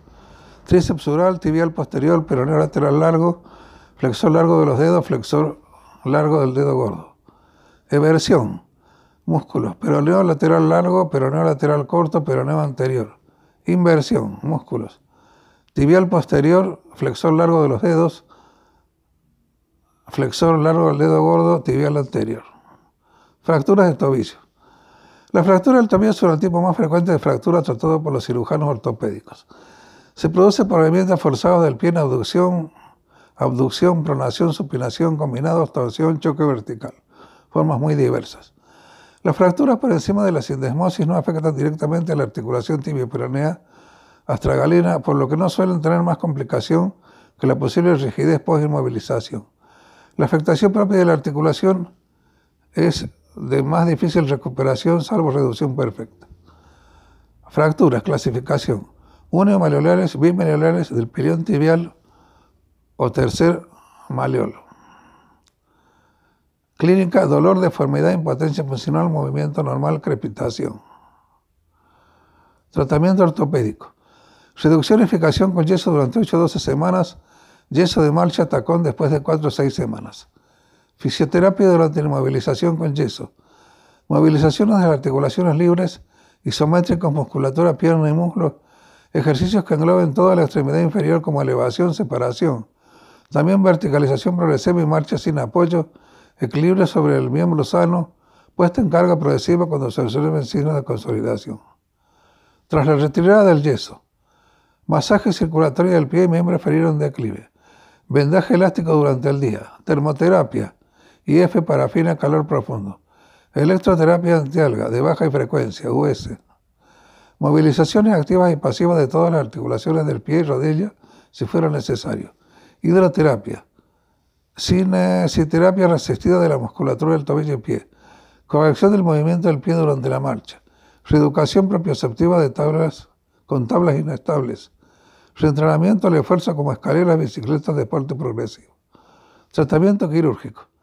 Se reducirá la fractura se fijará con ostosíntesis, fijador externo plaga con tornillo. Además, yeso férula para inmovilizar, salvo en fijadores externos. Apoyo completo entre 2 y 12 semanas, lo habitual a las 8 semanas. Más precoz si los ligamentos están intactos. Fisioterapia con yeso, igual que en el tratamiento ortopédico. Tras la retirada del yeso. En este caso sería igual que, en el ortopédico, Tenía obsesión de eliminar la electroterapia en caso de material de osteosíntesis y añadir masaje de la cicatriz.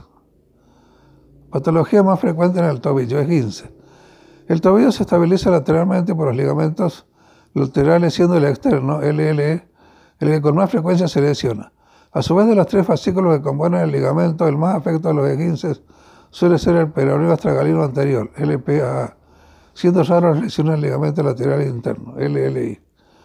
Las lesiones del LLE se producen por movimientos bruscos, donde la articulación describe un movimiento de aproximación o rotación interna del pie, o lo que es lo mismo por una hiperinversión que supera la elasticidad del ligamento.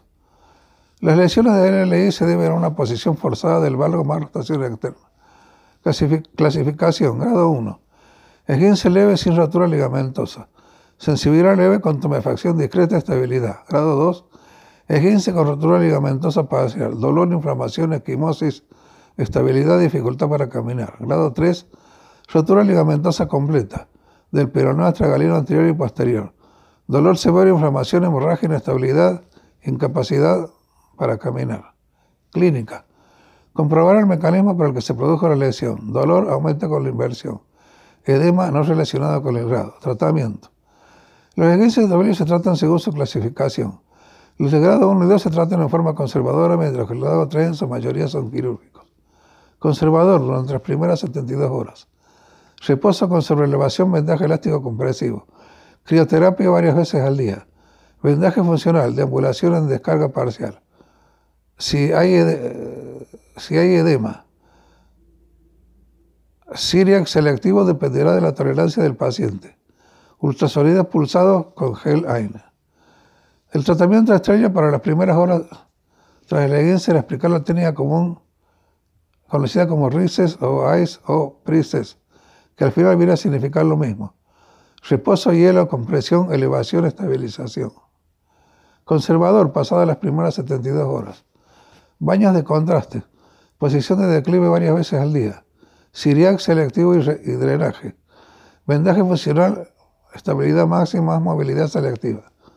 Recuperación de amplitudes, articulación tibio-peronea astragalina y subastragalina con cinesiterapia pasiva muy prudente.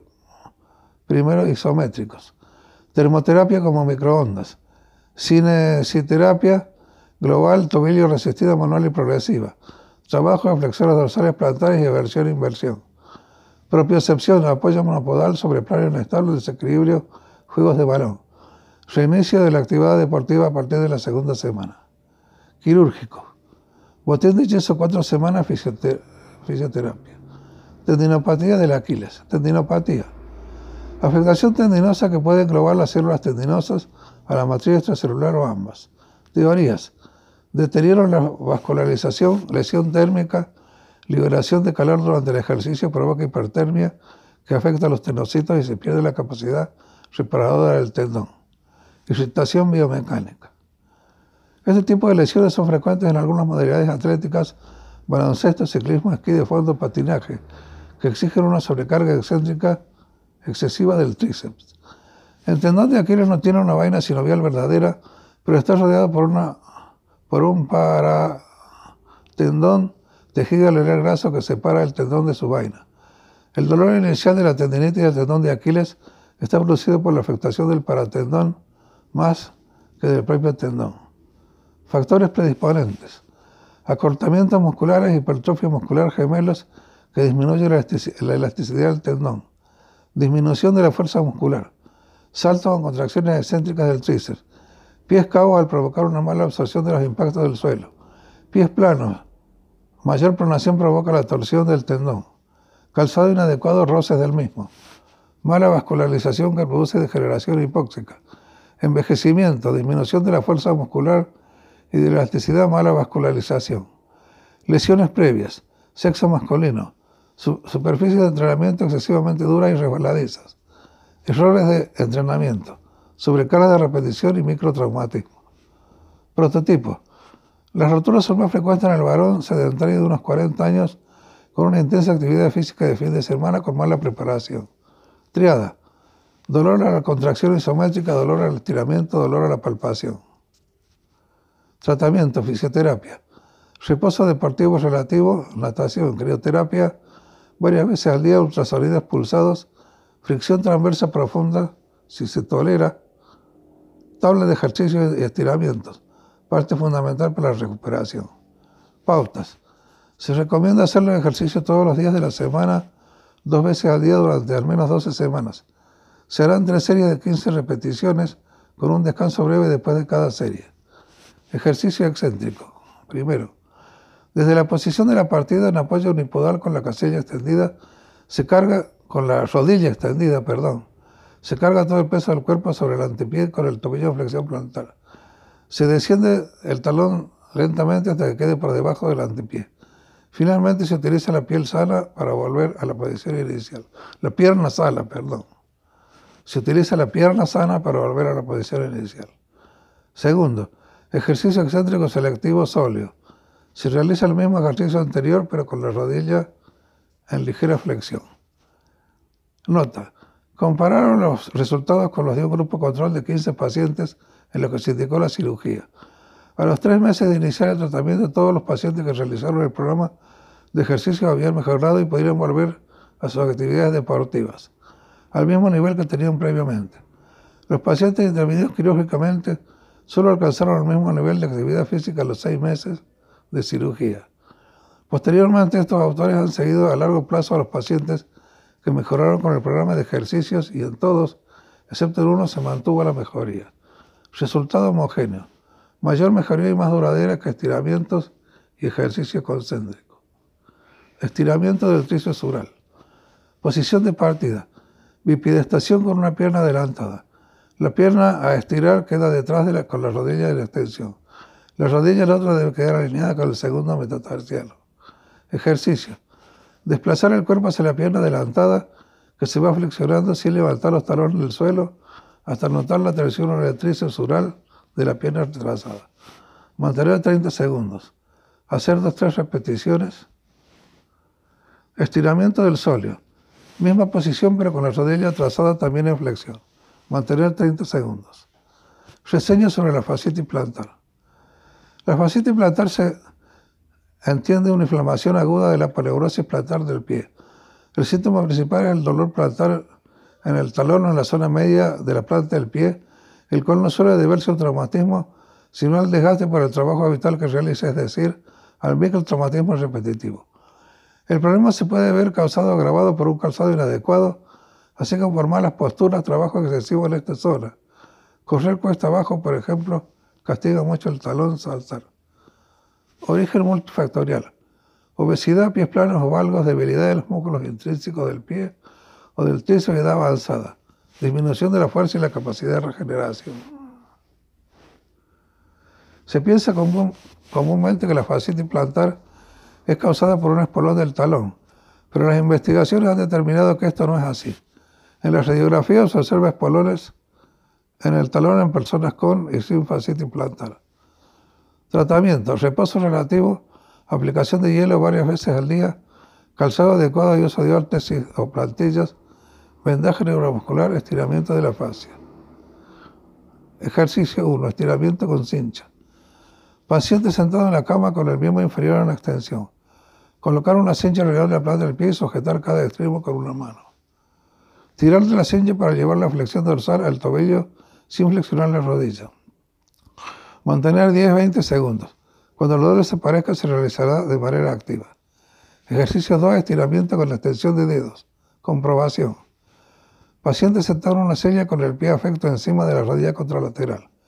Con la mano del lado contrario al pie a estirar, llevar los dedos del pie a la flexión dorsal mientras que con el dedo del pulgar de la otra mano se recorre la fascia para comprobar el aumento de tensión que se produce en la misma durante el estiramiento. Mantener 10 segundos. Ejercicio 3. Tonificación de los músculos intrínsecos. Paciente sentado en una silla, pie apoyado en el suelo encima de una toalla. Sin elevar el talón, realizar flexiones de los dedos, intentando arrugar la toalla debajo del pie. Ejercicio 4. Estiramiento de gemelos, solo y extrínsecos del cipe.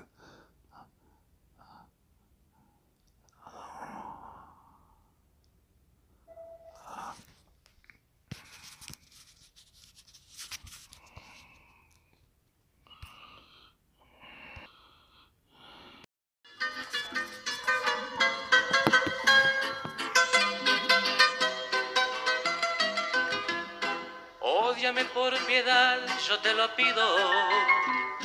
Ódiame sin medida ni clemencia. Odio quiero más que indiferencia. Porque el rencor hiere menos que el olvido. Ódiame por piedad, yo te lo pido. Ódiame sin medida ni clemencia.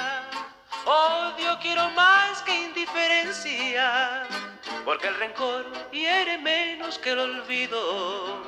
Si tú me odias, quedaré yo convencido de que me amaste mujer con insistencia, pero ten presente de acuerdo a la experiencia que tan solo se odia lo querido.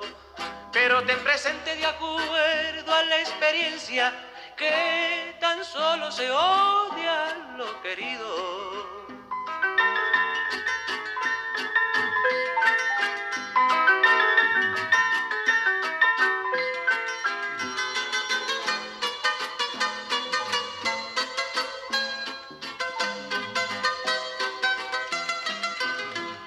Vale más yo humilde y tu orgullosa? ¿O vale más tu débil hermosura? Piensa que en el fondo de la fosa llevaremos la misma vestidura. ¿Qué vale más yo humilde y tu orgullosa? ¿O vale más tu débil hermosura? Piensa que en el fondo de la fosa llevaremos la misma vestidura.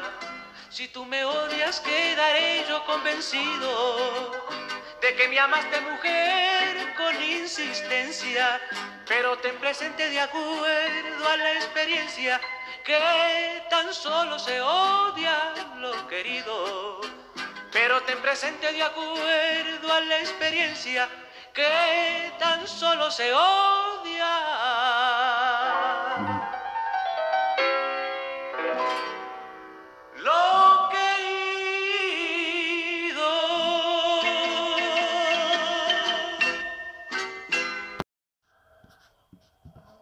Lacan, segunda parte, década de 1950. Hacia 1950, Lacan presentó un nuevo trabajo ante el 13 Congreso de Psicoteralistas de Lengua Francesa, en coautoría con Miguel Serac. Introducción teórica en funciones del psicoanálisis en criminología. Entre el trabajo se enfocaba en la criminología tomando referencias tanto antropológicas, Marcel Mauss y Borislav Malinowski, como psicoanalíticas Totem y Tabú y la teoría del superyo, y sugería que el diálogo psicoanalítico podía facilitar el acceso al mundo imaginario del criminal, lo que facilitaría la identificación de represiones neuróticas y estancamientos en el desarrollo constitutivo sin deshumanizar al delincuente. En este sentido, David Massey observa que en vista de la opción declarada de Lacan a la ingeniería social asociada al, al ego psicológico, es quizás sorprendente encontrarlo discutiendo la reintegración de los delincuentes en la comunidad. En ese mismo año, en el marco del primer Congreso Mundial de Psiquiatría, Lacan realizó una intervención en respuesta a las ponencias de Franz de Alexander, Anna Freud, Melanie Klein y Raymond de Saussure. Aquí aparecieron sus primeras referencias a la lingüística estructural. Apoyándose en Roman Jacobson y Claude Levi Strauss, insistió en que la psicología no puede explicar el lenguaje, sino que contrariamente, el lenguaje es lo que determina la psicología. Sus ataques a la ego psychology continuaron. Sostuvo que el, yo es el síndico de las funciones más móviles por las que el hombre se adapta a la realidad, que tiene la capacidad de ilusión en el engaño y es la superestructura involucrada en la alienación social.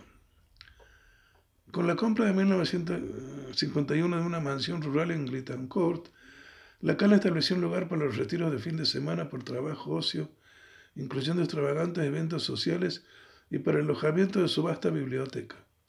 Su colección de arte incluía la origen de Monde de Gustavo Courbet, obra que había sido ocultada en su estudio mediante el panel de madera removible que en su parte visible contenía una representación abstracta de la pintura confeccionada por André Masson.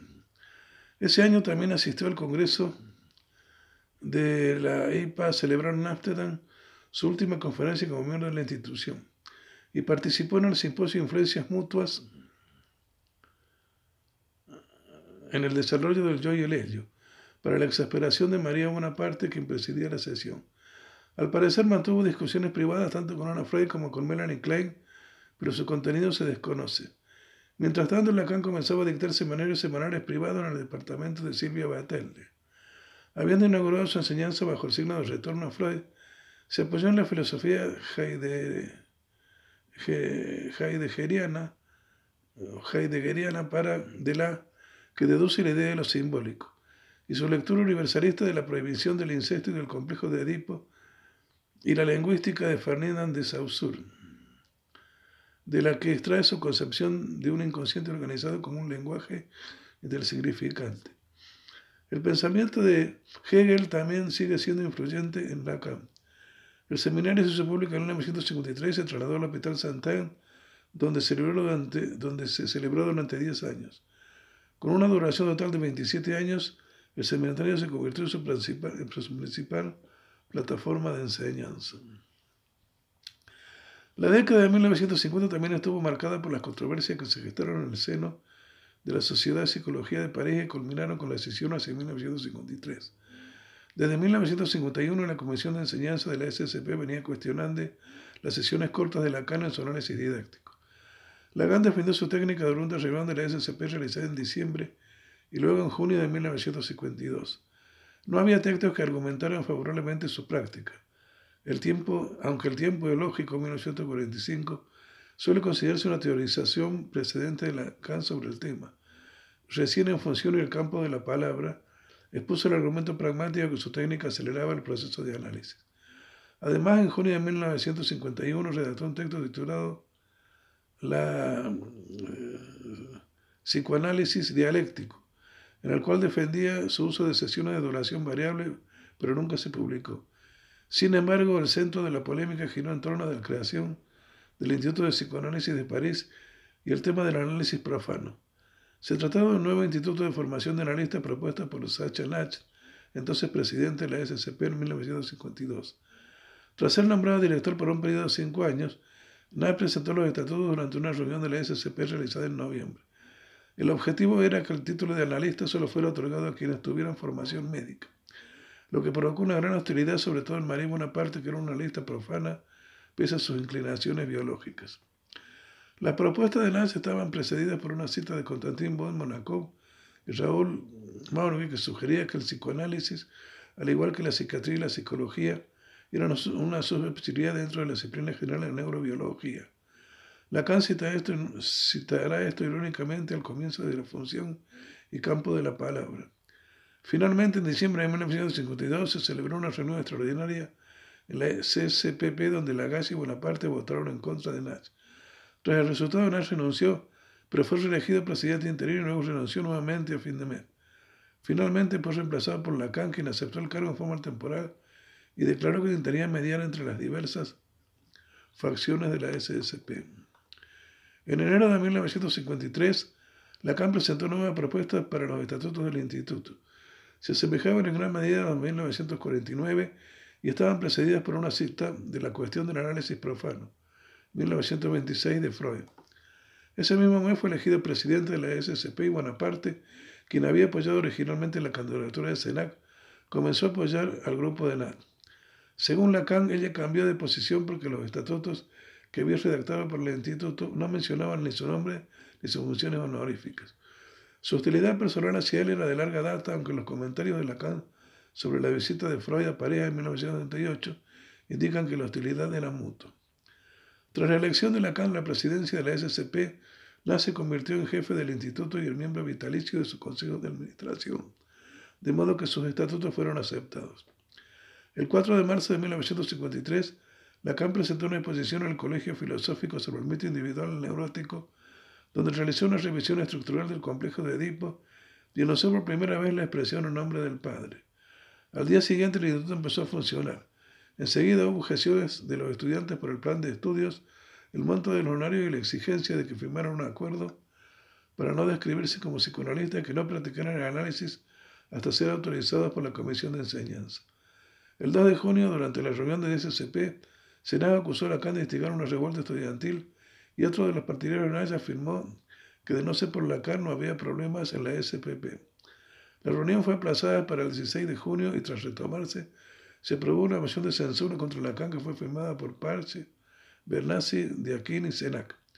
Finalmente, Lacan renunció a la presidenta y Legach, Dorto y Fabio Botonier renunciaron a la SPP por, en protesta. Enseguida fundaron la Sociedad Francesa de Psicoanálisis, a la que inmediatamente se le unieron por invitación Blanche Reberchan Jouet, Angelo Gernad y René Laforgue. Lacan, por su parte, renunció a su membresía de la SCP y también sino la SFP. La dirección de la nueva sociedad pasó a la siguiente. Presidente Lagalle, vicepresidente Fabés Batonier, secretaria Dolto, tesorero Lacan. Tras renunciar a la SPP, Lacan fue informado por una carta de Ruth Heiser, entonces secretaria honoraria que la IPA, de que su renuncia implicaba la pérdida de su membresía de la IPA. Así, en junio de 1953, el nuevo grupo comenzó a buscar el apoyo que la SFP fuera reconocida por la IPA. Lacan le escribía a Perotti, presidente de la Sociedad Italiana de Psicoanálisis, a Valin, a Lowenstein y más tarde a Hallman. El encuentro inaugural de la SFP fue abierto por Lacan en julio con la conferencia Lo simbólico, lo imaginario y lo real, donde expuso una nueva tópica y habló explícitamente de una vuelta a los textos freudianos, destacando dicho, que dichos retornos se demostraron en el año 1951. Ese mes también se celebró el 13 Congreso de la IPA en Londres y se nombró un comité para examinar la solicitud de reconocimiento de la SFP. El comité estaba compuesto por Krull Heiner, Phillips, Greinac, W. Hofer, Jan Lam de Groot y D.O.L. Winnicott. Lacan, mientras tanto, trabajaba en la instalación de una teoría estructural de la cura que sería plasmada en el ensayo Función y Campo de la Palabra y Lenguaje en Psicoanálisis, psicoanálisis presentada por el 16 Consejo Psicoanalista de Lengua Romana celebrado en Roma el 27 de septiembre de 1953. Fue continuada en los seminarios. Los escritos técnicos de Freud en 1953 y 1954. 2. El yo en la teoría de Freud en la técnica psicoanalítica, 1954-55, y concluido en una conferencia pronunciada en Viena en noviembre de 1955 bajo el título de La cosa freneada o el sentido de un retorno a Freud. Ese año además publicó Variantes de la cura, tipo un texto donde declara su marcada oposición a la ego psicología. La resolución del comité fue dada ante el Congreso de la IPA celebrado en Ginebra en 1955.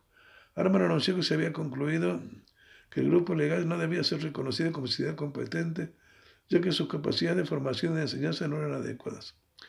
Al año siguiente, la SFP lanzó su revista eh, El psicoanálisis y su primer número estuvo dedicado a Lacan. Entre sus artículos destacados figuran el informe de Roma y una traducción del artículo Logos, 1950 de Heidegger, hecha por Lacan. Se había encontrado con el filósofo en Friburgo en el año anterior y aquel lo había utilizado a publicarla. En 1959 la SFP renovó su pedido de la afiliación a la IPA y se designó un nuevo comité encabezado por Pierre Turquet para investigar el tema. Década de 1960. Si bien Lacan tuvo controversia con varios miembros de la de la IPA también cautivó buenas relaciones con algunos de ellos.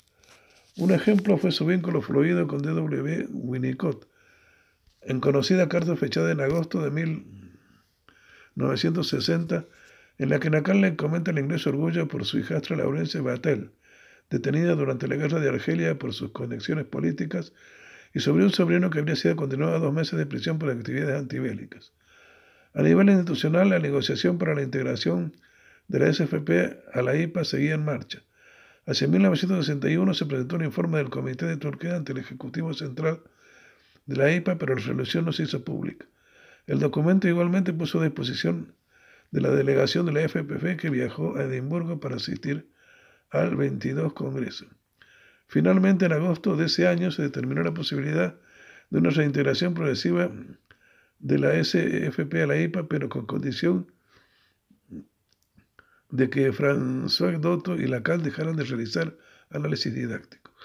La práctica de Lacan, con sus controvertidas sesiones de duración indeterminada y su postura crítica sobre la ortodoxia psicoanalítica, condujo a que, en agosto de 1963, la IPA estableciera una condición de que la afiliación dependiera de la exclusión de Lacan de su lista de analistas.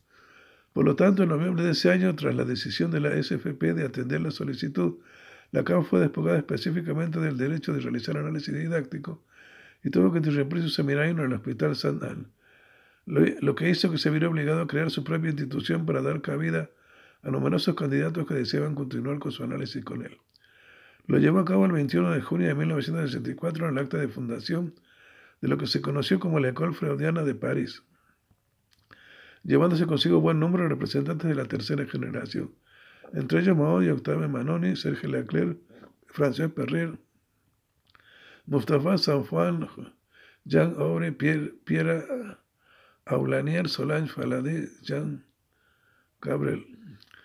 Por intervención de Fernand Braudel y Luis Althusser, Lacan obtuvo un cargo de conferencia en la Pratique de Haute Etude y en enero de 1954 comenzó a dictar un seminario 11 sobre los cuatro conceptos fundamentales del psicoanálisis en la sala de la École Normale Superior. Empezó a poner su propio enfoque del psicoanálisis en una audiencia de colegas provenientes del SFP y de sus conferencias. También atrajeron a algunos estudiantes de la escuela normal. Entre ellos Jacques Alain Miller, que en 1916 se casaría con Judy Lacan y se convertiría en el redactor de los seminarios de su suegro.